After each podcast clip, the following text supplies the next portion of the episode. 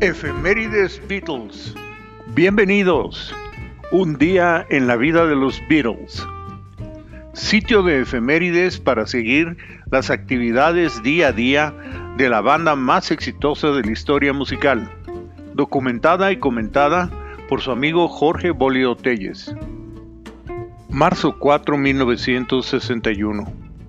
Los Beatles tocan en vivo en Aintree Institute en Aintree, Liverpool.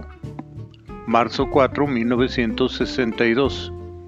The Beatles actúan en The Casbah Coffee Club en West Derby, Liverpool. Marzo 4, 1963.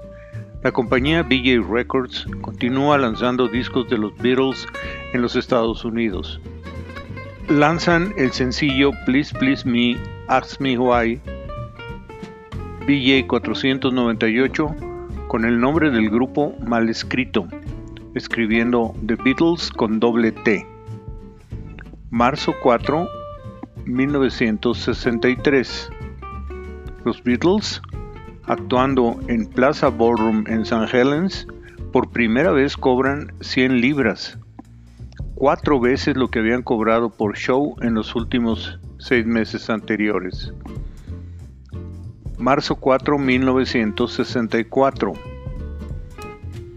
Los Beatles filman en la estación de Crowcombe, Somerset, las escenas corriendo por la plataforma hacia el tren que se mueve lentamente para la película La noche de un día difícil. Marzo 4, 1964. En el estudio 3 de EMI Studios en Londres, de 10 a 11 de la mañana se realiza la mezcla monaural de I Call Your Name de la toma 7, que no se usó para la película, pero sí en el álbum americano The Beatles Second Album y en el LP canadiense Long Tall Sally, producido por George Martin, marzo 4, 1965. Los Beatles continúan filmando en Cabbage Beach, Paradise Island y en Victoria Beach, escenas de la secuencia final de Ringo para la película Help. Marzo 4, 1966 se lanza en el Reino Unido un extended play con las canciones Yesterday, Act Naturally, You Like Me Too Much, It's Only Love, extraídas del álbum Help y cada rola cantada por un Beatle diferente. Marzo 4, 1966.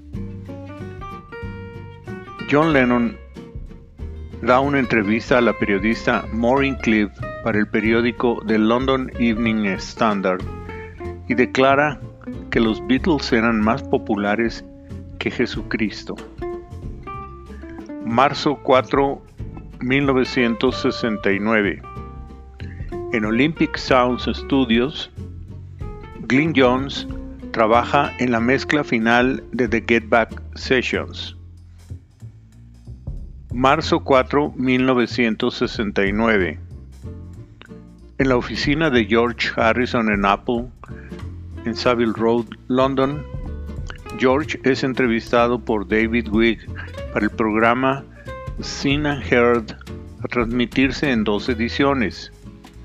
La primera de 5 minutos 13 segundos en marzo 8, que se transmitió de 1 a 2 pm y su repetición en marzo 11 de 7.45 a 8.44 pm.